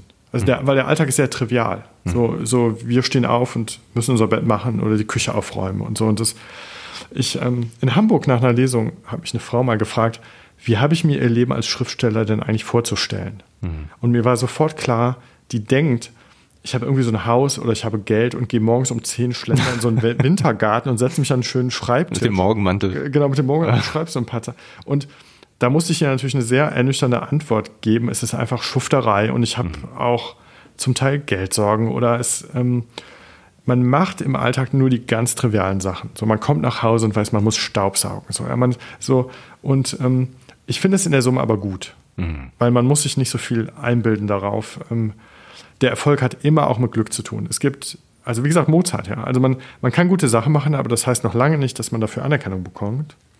Und ähm, wenn man Anerkennung bekommt, ich bin dann immer ganz, ganz dankbar. Mhm. Also ich bin so nach einer Lesung oder so, denn also ich danke wirklich Gott, dass ich Anerkennung bekomme für die Sachen, die ich mache, weil das ist ja nicht naturgegeben. Mhm. So, es kann ja auch sein, dass meine Bücher erst in 100 Jahren Bestseller wären. Dann habe ich da nichts von. So, jetzt, dass ich heute Erfolg habe, ist ein bisschen auch ein Geschenk. Weil ich sehe schon auch viele Leute mit sauguten Sachen, die hm. kriegen keinen Autorenvertrag oder die kriegen so und das. Ich glaube, es ist in der heutigen Zeit natürlich so ähm, tatsächlich noch einfacher geworden, ne? so viel zu publizieren, Sachen nach außen zu tragen, Dinge zu zeigen, ne? dass du dann natürlich, wie du gerade sagtest, das Glück da einfach auch ein, auch ein großer Faktor einfach ist. Ne? Ja, und man kann ja auch Sachen publizieren, aber man bekommt überhaupt nichts dazu. Mhm. Oder die Leute lesen es nicht. Weil es, ähm, ich mache Bücher und Texte, aber ich habe ja gar keinen Einfluss darauf, ob die Leute das lesen oder lesen möchten. Die müssen ja auch erstmal eine Leistung erbringen, das zu tun. Mhm. Das ist was anderes als einen Zwei-Minuten-Clip anzugucken und den witzig zu finden. Und dann hat er drei Millionen Likes. So. Mhm. so ein Buch zu lesen ist ja, also das muss man kaufen. Das ist nicht ganz günstig auch immer meine Bücher. Also 30 Euro kosten jetzt die Hermann Schmidt Verlagsbücher. Für Studenten ist es, die sparen sich diese Bücher so und kaufen die. Und dann investiert man Lebenszeit und liest die. Und äh, für all das bin ich schon dankbar, weil könnten auch was anderes lesen, könnten auch was anderes machen. Ähm, also von daher hoffe ich äh, nie oder glaub, hoffe ich, dass ich nicht so vom Boden abhebe, weil dann wird man, glaube ich, kriegt man eine verzerrte Weltsicht. Mhm. So. Das ist wieder so, Beispiel Donald Trump, der ist schon als Millionär geboren, so, der hat natürlich niemals in seinem Leben so eine normale U-Bahn-Fahrt morgens zur Arbeit gesehen. So, weil, also der hat natürlich gar keine Welterfahrung. So, der, ja. für den ist die Welt der Golfplatz. Ja. Und das ist klar, dass der aus einer Welt, dass der so eine Sicht hat auf die Welt, weil er kennt die Welt nicht. Mhm. So, der ist weißer, der ist reich, der ist ähm, so, ja, der ähm, ist narzisstisch gestört in dem Sinne und es ist eine, äh, seine Souveränität ergibt sich aus dieser dummen Konstellation und aus dieser Krankheit. Mhm. Und mhm. im Kleinen hat man aber die Gefahr, dass man denkt, es läuft jetzt gut und jetzt bin ich ein Held. Mhm. Aber man ist, also man ist weder Gott noch Held, man ist, äh, man, man kann hart arbeiten und kann sich freuen, wenn es entlohnt wird.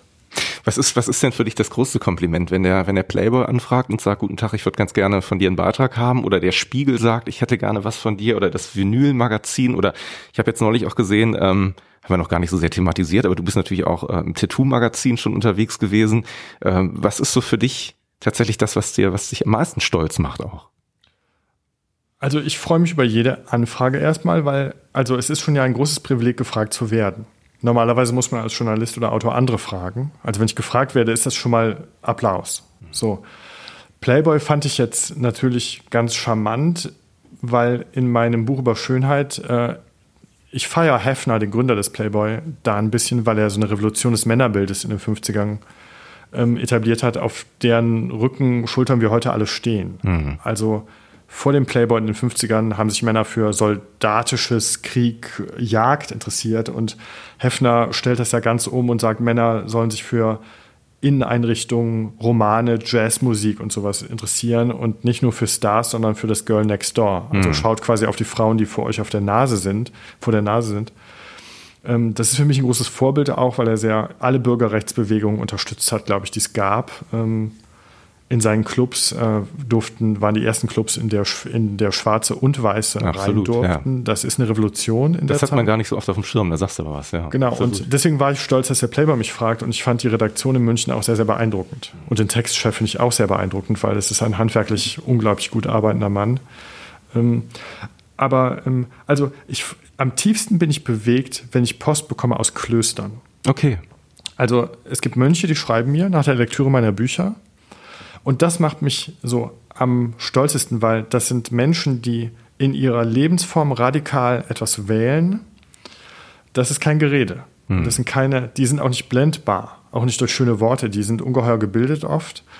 Ähm, wenn die meinen Büchern was abgewinnen und mir schreiben oder mich einladen, bin ich sehr, sehr bewegt. Mhm. So, das, das sind jetzt Sachen, die, die poste ich dann nicht oder so, aber das, ähm, aber das, ähm, da habe ich gemerkt, okay, da, für mich sind das dann die Profis. Also wenn ich über Stille, Konzentration, Einsamkeit, Glaube, Kreativität schreibe, hm. so das ist für mich der Zenit. In Klöstern ist ja auch sehr viel Kreatives eigentlich, wenn man das mal so über die Jahrhunderte beobachtet, ja. passiert und entstanden. Ne? Also Erfindungen genau. und äh, das sind ja auch immer so Dinge, die man genau. manchmal gar nicht so auf dem Schirm hat. Ne? Und das liegt an der Lebensform natürlich. Ja. Dieser Rhythmus, diese Balance von Arbeit, Gebet, Lektüre, ähm, diese starke Fähigkeit, ähm, so, das, das bewegt mich sehr. Und ähm, an sich äh, freue ich mich tatsächlich gleich über jedes, jede Interviewanfrage. Ich freue mich über deine Anfrage für deinen Podcast genauso wie die Anfrage von großen Medien, weil das ist immer Danke. Wertschätzung, das ist immer Wertschätzung, das ist Interesse, mhm. das ist so, es ist das Feedback für meine Arbeit. Mhm. So, deswegen äh, nehme ich da auch ganz viel an oder versuche, oder manchmal auch vielleicht zu viel, aber ich versuche jedem zu antworten, dem er schreibt, so, weil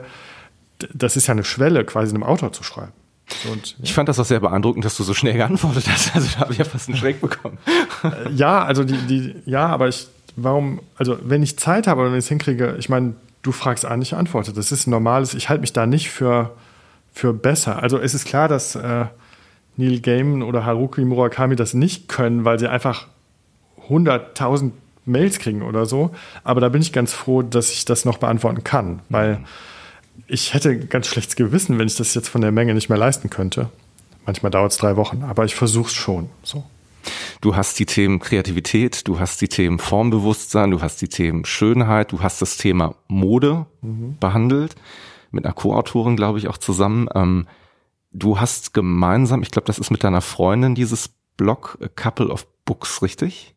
Ja, das habe ich ja nicht mehr, weil das ist meine Ex-Freundin jetzt. Ah, okay. Mhm. Ähm, aber mit Saskia habe ich das Schuhbuch gemacht, Sprache der Schuhe und diesen Blog. Und ähm, ja, beides ist ganz wunderbar und auch sie ist mhm. ganz wunderbar. Also das Illustratorin äh, hier in Köln, ähm, beim Schuhbuch Mitautorin auch, also keineswegs nur die Bilder der Schuhe. Und ähm, also schätze ich sehr für ihre Arbeit, für also alles nach wie vor. Das mhm. ist ähm, genau, aber wir mussten oder haben natürlich Couple of Books aufgehört, ähm, also weil wenn wir kein Couple sind, Klar. quasi, ne, dann geht das nicht. Aber fürs Format kriegen wir viel Feedback, wie schade das ist, weil das so eine, das eine gute Idee. unüblicher so. Literaturblock war und ähm, oder ist, also die, die Beiträge sind ja zugänglich über die Website noch. Ähm, ja, klar, das tut mir auch ein bisschen leid, aber manchmal spielt das Leben anders. So, und dann, ähm, ja, aber nach wie vor eine Person, mit der ich gerne zusammenarbeite und die ich als Illustratorin sehr, sehr schätze. Wo geht denn die Reise jetzt als nächstes hin? Gibt es ein Thema, das dich jetzt gerade so sehr bewegt? Vielleicht jetzt auch aus den Zuschriften, die du bekommen hast, wo du sagst, ähm, da juckt's mir wieder in den Fingern. Das ist eigentlich was, da würde ich gerne wieder drüber schreiben oder? Ja, ich schreibe ja ständig. Ähm, so natürlich nicht nur große Sachen. Zwischen den Büchern liegt schon ein bisschen Zeit immer. Ähm, das im Mai ist jetzt das Buch über die Schönheit erschienen und das geht ja jetzt eigentlich erst richtig los. Also die Lesereisen sind jetzt da und ich habe ganz viele Einladungen zu Vorträgen. Und das Thema Schönheit und jetzt das, das Buch, was ich gerade veröffentlicht habe, zur Diskussion stellen, das steht jetzt im Vordergrund. Mhm. Das bedeutet, ich schreibe so erstmal an kleinen Sachen. Und äh, journalistische Arbeiten ähm, über Musik habe ich geschrieben, so diese Dinge. Ähm, ich habe im Moment keine großen Buchpläne. Man muss sich ja auch davor schützen, zu schnell mhm. in das nächste große. So eine Bucharchitektur ist ziemlich groß. Also ich brauchte ein Thema, wo ich weiß, also da möchte ich mich auch drei Jahre oder länger, länger mit beschäftigen. Und das ist eine große Entscheidung. So, mhm. das, das, muss ein bisschen reifen auch. Mhm. Es kommt aber tatsächlich oft aus den Diskussionen der Bücher. Also mich inspirieren die Diskussionen und Fragen und Zuschriften so, ich versuche das wahrzunehmen. Was, was lauern da für Themen? Nach Kunst ein kreatives Leben zu führen, haben halt sehr viele gefragt nach diesen Themen Rhythmus und Form. Ja. Und dann habe ich in der Diskussion mit Jenna Gesse, ähm, der ich meine Buchkonzepte schickte, schicke, und so hatte ich so diese Form-Inhalt-Frage. Und dann kam so diese Idee, ein Buch über Form zu schreiben oder Formbewusstsein, wobei ich dann froh war, wieder so einen altmodischen Begriff zu haben, dem ich mich widmen kann. Du arbeitest ja auch auf eine, könnte man fast sagen, altmodische Art, aber ich mag das eigentlich ganz gerne. Hier äh, im Raum sieht man es auch. Du schreibst alles von Hand. Du bist ein großer Fan, glaube ich, auch von Stiften und von Füllern. Ja, also das klar. Also ich mag analoge Medien, ne? Vinyl, Handschrift. Ähm, die Bücher selbst schreibe ich nicht von Hand, aber die Exzerpte oder Mindmaps oder was du hier in der Wand siehst, diese ganze Ideenentwicklung. Ich brauche einen Bleistift und einen Füllhalter und ein Blatt Papier und Stille und ein Zimmer für mich alleine. Und das ist die Kreativität. Hm. Das andere ist Handwerk. Das andere ist Erfahrung machen, lesen, mit Leuten reden, ähm, recherchieren. Und die Textherstellung ist dann vollends Handwerk. Man weiß, was man sagen will und bringt das in der Form von einem Text. Hm. Das ist keine große Kreativität. Das ist einfach zu sagen, okay, wie, wie lang wird das? Wie viel Platz habe ich? Wie viel Zeit habe ich? Ähm, dann ziehe ich mich zurück und schreibe. Aber das, die Arbeit ist dann getan. Also du siehst ja so Mindmaps vor dir. Das ist die ja. Grundstruktur des Buches über Schönheit. Und ich schreibe mich dann entlang dieser Grundstruktur mit meinen Exzerpten. Ja. Und stelle diesen Text her. So, aber tatsächlich, ich glaube nicht, dass das Digitale oder Technische die Kreativität unterstützen kann, sondern das ist ein stiller, zurückgezogener Prozess. Und so ein Holzbleistift, der lenkt mich halt nicht ab. Der ist sehr, ja genau, du hast Faber-Castell mit diesem, ja, so diese, genau, mit diesem Spitzer, mit diesem wunderbaren. Genau. Und das ist was, ähm, ich glaube, womit wir schreiben, nimmt auch Einfluss auf die Texte. Ja. Total. Also ich bin ja auch ein Riesenfan von. Also ich muss dir sagen, wenn es eine Sache gibt, wovon ich zu viel habe, dann sind das Blöcke und Stifte, weil ich äh, ständig das Gefühl habe, ähm, wenn ich diesen Bleistift benutze oder diesen Füller benutze, dann kann ich meine Gedanken noch besser ausdrücken. Und der passt gerade so ein bisschen zu mir. Das ist ein bisschen, wie du es gerade ausgedrückt hast mit der Mode, habe ich das sehr oft, wenn ich an irgendwas kreativ arbeite, dass ich das Gefühl habe, das geht jetzt gerade nur mit dem Stift oder das geht jetzt gerade nur mit diesem Papier oder diesem Block, weil sonst fühle ich ja, mich genau. irgendwie eingesperrt. Mhm. Ja, das habe ich auch. Also denn wenn ich den falschen Stift Füller dabei habe, dann ärgere ich mich und denke, jetzt, ja. jetzt ruft es eigentlich nach dem anderen. Ähm, das ist ein bisschen fetisch auch, aber ja, man muss halt darauf achten, was sind die eigenen Rahmenbedingungen, damit man Ideen hat und wie arbeitet man. Ja. Hm. Was ist denn mit deinem Glückskeks? Äh, in meinem Glückskeks, ja, ich habe ähm, tatsächlich einen Spruch, da habe ich gerade gedacht, der passt auch ganz gut in das Kreative rein. Also stehe aufrecht, schaue nicht auf dich selbst herab. Ähm, da habe ich gerade auch ein bisschen drüber nachgedacht. Ich glaube, das ist so eine Situation, die kenne ich auch ganz gut. Ne? Also ähm, Bekannter von mir hat mir mal gezeigt, es gibt sowas, das nennt sich Circle of Creativity. Man fängt halt an und denkt so, ich bin geiler Typ, ich kann das, das ist der Hammer, das ist die beste Idee von allen. Ich glaube, das brauchst du auch als Antrieb. Und dann gibt es aber im nächsten Moment sowas wie, sobald du dann in die Tiefe gehst, denkst du, boah, ist das schrecklich. Das ist der größte Scheiß überhaupt und ich bin total voll Versager und welches Recht habe ich überhaupt, mhm. über diese Themen zu sprechen und ähm, ja, man, man lässt das Thema so ein bisschen vielleicht auch ruhen und dann entwickelt sich das aber und dann denkt man so, hey, das ist vielleicht doch gar nicht so schlecht. Und womit ich riesengroße Probleme habe, das ist vielleicht eine Frage, die würde ich dir dann gleich auch mal zurückspielen, ist, wenn ich was geschaffen habe oder Output gegeben habe, ähm, dann ist es für mich raus. Dann ist es sehr selten, dass ich das nochmal zurücknehme und darüber nachdenke und das reflektiere und selber mich damit befasse, sondern es ist weg und ich gehe den nächsten Schritt. Und sehr häufig, ähm, das muss ich auch sagen, ist mir das dann manchmal auch unangenehm, was man so veröffentlicht hat. Also auf eine bestimmte Art und Weise ist man stolz, dass man es gemacht hat und sich mit dem Thema beschäftigt hat. Aber manchmal mischt sich das dann auch mit so einem Gefühl, ähm, ging es nicht noch besser? Also, weißt du, was ich meine? Das ist so eine Art, teilweise auch Perfektionismus-Denken, was einen dann manchmal so umhertreibt. Und das hat für mich eine ganze Weile gedauert, ähm, auch Dinge, die in der Vergangenheit passiert sind, einfach anzuerkennen und zu sagen, du hast das gemacht, das war eigentlich gar nicht mal so schlecht, das ist cool und blickt da jetzt auch gar nicht so sehr auf dich herab, sondern sag einfach, das war eine Phase in meinem Leben, das ist cool gewesen und, mhm. und steh dazu. Ja, habe ich nicht. Also wenn ich ähm, zurückschaue auf alte Texte und erkenne, würde ich anders sagen, kann man besser machen und so, denke ich, glaube ich, sehr gelassen, ja, okay, aber zu diesem damaligen Zeitpunkt nicht. Mhm. Und der Beweis eigentlich meiner Entwicklung, also der Text war auch eine Stufe dieser Entwicklung. Ich musste den schreiben, um einen Schritt weiter zu gehen. Mhm. Also von daher ähm, habe ich, hab ich das nicht. Also wenn ich, das ist halt ein Text von 2010 und dann mhm. muss ich an bestimmten Punkten sagen, das war der Wissensstand von 2010, das ist meine Meinung 2010 es gibt Punkte, da denke ich anders, weil. Mhm. Und ähm, ja, also, aber ich erblicke auch tatsächlich in den Texten, und das tut man ja auch, Sachen, wo man denkt, ja, denke ich noch immer. Ja, das stimmt. Und da man beides hat, denkt man, ja, das ist ja auch cool. Denke ich noch immer oder wusste ich damals schon. Äh, wenn man natürlich in so Texte wie eine Promotion schaut von 2004, da denke ich natürlich, oh Gott, das habe ich mal alles gewusst. Mhm. Weil das weiß ich natürlich nicht mehr oder habe das natürlich auf keinen Fall so präsent. äh, da ist man dann erschrocken, ja. wo man denkt, okay, ja, so, ja, das ist natürlich, das könnte ich jetzt heute nicht mehr so machen. Mhm. Naja, stimmt, das ist ein richtiger Punkt. Ja. Ja, so ein Gefühl kenne ich auch, dass man manchmal Dinge in die Hand nimmt und sich denkt, verdammt, wie, wie hat das damals mal in den Kopf gepasst, ne? Und äh, man sich auch wundert, wie viel man eigentlich so vergisst im Laufe der Zeit, ne? Und, ja. Ja, das stimmt. Und wenn man, ähm, also ich finde, man muss Sachen abschließend und fertig machen, sonst kommen sie nicht in die Welt. Also Perfektionismus halte ich für eine ganz große Bedrohung der Kreativität, weil Definitiv, dann werden wir nicht fertig und versauen. Ähm, es gibt von Balzac eine Erzählung, dass ja. das unvollendete Meisterwerk das ist eine Geschichte eines Malers, der malt quasi endlos an einem Bild weiter, an einem Porträt. Und es ist aber nachher am Ende der Erzählung so ganz erschreckenderweise so, man kann gar nichts mehr erkennen, mhm. weil er es nicht abgeschlossen hat. Mhm. Ja, ich glaube, das ist auch manchmal diese Angst, äh, die du vielleicht gerade so auf der Bühne so ein bisschen beschrieben hast, mit dem du musst sitzen, du brauchst da irgendwie so vielleicht auch so eine Art Ritual, wo du dich dran festhalten kannst, dass man das in bestimmten Bereichen auch einfach hat, ähm, vielleicht Angst hat loszulassen, dass Perfektionismus eigentlich auch eine Form von Angst ist. Weißt du, was ich meine? Dass man sagt so, hey, ich schleife da noch mal ein bisschen drüber, weil vielleicht gibt es da noch diese besondere Erleuchtung, die mich da noch mal mit äh, betrifft und ich komme ja so ein bisschen aus der Zauberei. Das ist so ein Gedanke, der ähm, hat mich dann auch manchmal so ein bisschen in den Anfangsjahren sehr umhergetrieben. Da war es immer so, dass ich, ähm, also als Künstler sagt man auch, geh auf die Bühne und, und tritt auf, weil sonst gehst du nie auf die Bühne, sondern mhm. lebst halt nur in deiner Fantasie. Und es stimmt, dass man gerade ganz am Anfang sammelt man halt Kunststücke. Ne? Man denkt so, wenn ich die Nummer noch hab und das macht, was Copperfield gemacht hat, mhm. dann bin ich soweit, dann bin ich der geilste Typ und kann auf die Bühne. Das ist so meine, meine, meine Erlaubnis, meine Lizenz. Ne?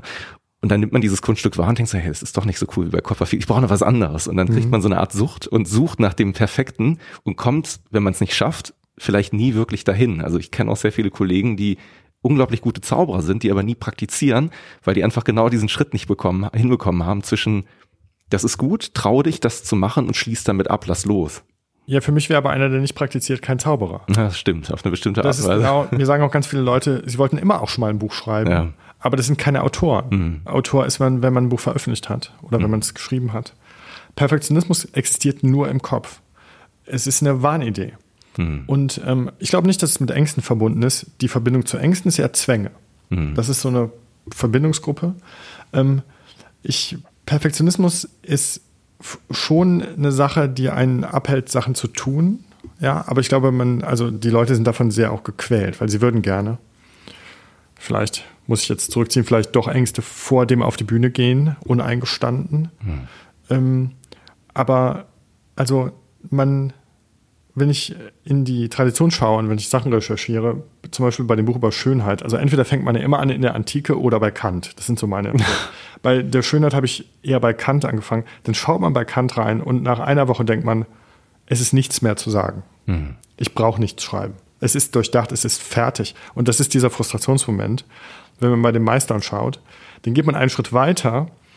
Die Leute, die dann weitermachen, kann kritisieren, denkt man, okay, finde ich genauso plausibel. Was mhm. mache ich denn jetzt? So, und dann tut sich in zwei disparaten Positionen was auf, wo, wo ich denke, ja, okay, wenn es zwei gibt, ist es ja auch vielleicht legitim, dass ich eine eigene habe. Mhm.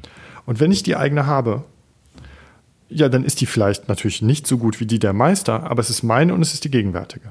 Ja. Und es reicht. Also es reicht in dem Moment, wo ein Verlag sagt, publizieren wir, wo Leser sagen, das ist interessant und das inspiriert mich. Und dann brauche ich diese Vergleiche nicht mehr. So der Vergleich ist eigentlich das, was unglücklich macht. Mhm. Aber ich würde mich mit diesen Leuten nie vergleichen. Das heilt denn. Also ich weiß, dass ich weder Kant noch Mozart noch sonst wer bin. Ähm, deswegen, das können für mich so Leuchttürme sein. Ja. Ich kann lernen. So, ich lerne sehr gerne. Ich, so und ähm, ja, und dann bin ich raus. Mhm. Und dann mache ich das, was ich so mache als kleiner Autor und ist auch wunderbar und andere schätzen das und in meinen Büchern steht dann, was sie lesen sollen oder so, ja. Ähm, und ich glaube, da bin ich so ganz enthemmt. Mhm. Formbewusstsein, wie gesagt, ist ja der Titel deines Buches. Ähm, du bist ja auch jemand, der seinem Tag sehr viel Struktur gibt. So habe ich dich zumindest wahrgenommen oder habe das Gefühl, dass du versuchst, deinen Tag auf eine bestimmte Art und Weise irgendwie zu strukturieren. Ja, also war das jetzt schon ein Fragezeichen? Nö, das ist, ist im Prinzip so eine Art Feststellung. Also einfach die Hoffnung, dass ja. du sagst, ja stimmt, du hast da recht.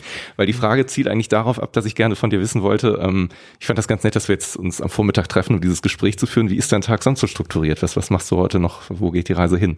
Ja, also meine Tage sind von daher sehr strukturiert. Also ich stehe früh auf und arbeite. Mhm. So, das ist erstmal die Regel. So, und zwar Montag bis Freitag. Und ähm, so jetzt in dem Leben zwischen Köln und Hamburg ist natürlich auch viel, was erstmal erscheint als nicht was Regelmäßiges. Ich habe zum Beispiel keine feste Uhrzeit, wenn ich im Büro bin. Oder ich kann spontan entscheiden, arbeite ich zu Hause morgens los oder im Büro in der vorlesungsfreien Zeit.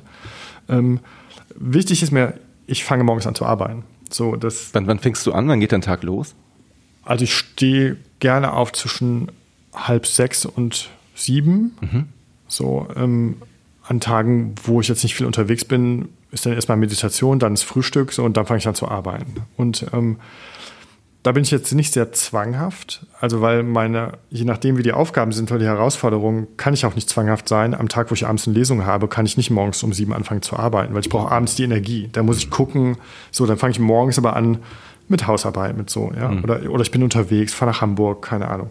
Dann ähm, also es ist wichtig zu arbeiten und ich habe schon eine starke Strukturierung und Form im Sinne, dass ich auf Pausen achte und Mahlzeiten.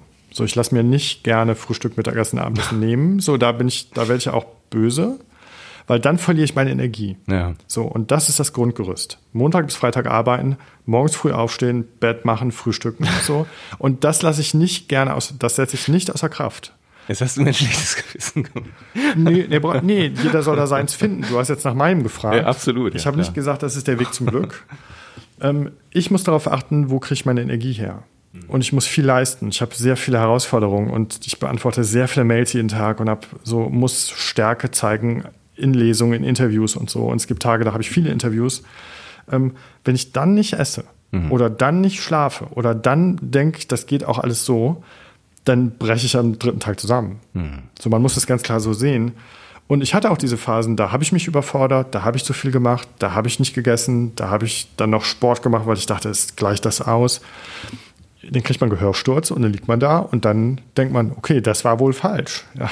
Und ich, ähm, das, was man so mit 24 an Energie so runterzieht, das hört halt auf. Mhm. So, und ich, ich komme aber auch her, da ich Realschule gemacht habe und damit 16 in eine Ausbildung gegangen bin, drei Jahre, dann muss man erstmal Montag bis Freitag morgens bis abends arbeiten. Und wenn der Ausbilder, also ich hätte nicht die Mittagspause durcharbeiten dürfen, der hat, der hat alle weggeschickt. Ne? Da wurde darauf geachtet, dass man so. Und ich glaube, aus dieser Arbeitsstruktur kommt, ähm, habe ich viele Ressourcen. So, ich meine, wir, wenn wir jetzt noch vier Stunden reden, unterbrechen wir es, machen halt Mittag. Mhm. Und dann reden wir weiter. Mhm. Weil dann können wir auch morgen noch gut arbeiten. Wenn wir es nicht machen, können wir auch bis drei Uhr labern. Ähm, nur das hat dann Folgen. Mhm. Ne? So. Und das ist, glaube ich, ich habe es zum Teil schmerzlich gelernt und ich bin so sozialisiert worden. Mhm. Ich finde das erstmal toll, dass du dir die Zeit genommen hast für dieses Gespräch und das Interview, weil ich habe so ein bisschen das Gefühl, es gibt noch so viel zu sagen und ähm, dieses drei, vier Stunden Labern, da würde ich vielleicht sogar nochmal drauf zurückkommen. Ich freue mich, wenn das Gespräch nochmal noch mal weiterführen, weil ähm, mir das eine echt große Freude war, mich mit dir zu unterhalten. Ja. ja, mir auch. Also du bist ein sehr guter Gesprächspartner. Du, also deine Fragen sind schön, das ist wirklich auch ein Gespräch.